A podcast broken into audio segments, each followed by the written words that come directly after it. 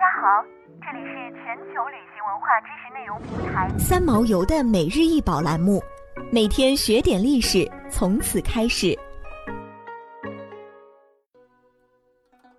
每天学点历史，从每日一宝开始。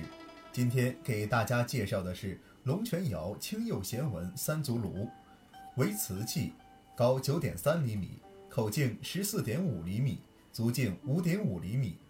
通体施梅子青釉，装饰弦纹，炉口沿较宽，足下呈三个圆头形足，三足与圈足在同一平面，造型古朴大方。此器造型源于商周时期的青铜鼎，多用作礼器，也用于香道，现收藏于故宫博物院。古代的文人雅士把焚香、烹茶、插花、挂画。并列为四艺，香炉便是不可或缺的生活物品。瓷炉最早始于东吴时期，而这类三足炉则开始流行于宋代。在当时，香炉的用途有很多种，既可以作为陈设，也可以熏衣或敬神佛。焚香是宋代人的雅致之事，使用的瓷器也是雅致。将焚香做到了极致，真的是一种精神享受。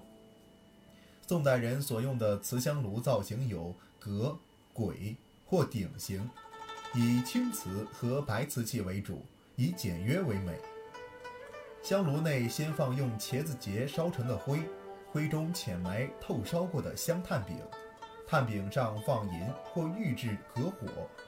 宋代隔火多用银，称为银叶。叶上置香料饼丸，叶下的热量使香味舒缓的散发，而无烟气。焚香让整个屋子充满香气，边读书、品茶、弹琴。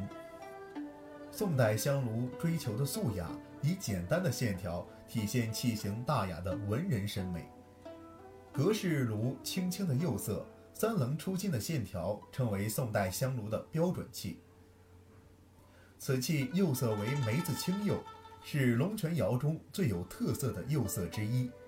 龙泉窑是我国历史上的一个民窑，也是宋代六大窑之一，因主要产区在浙江省龙泉市而得名。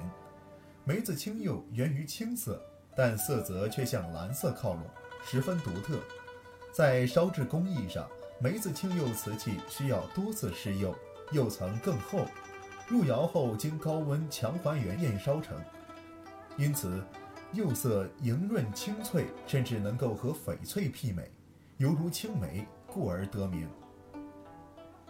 想要鉴赏国宝高清大图，欢迎下载三毛游 App，更多宝贝等着您。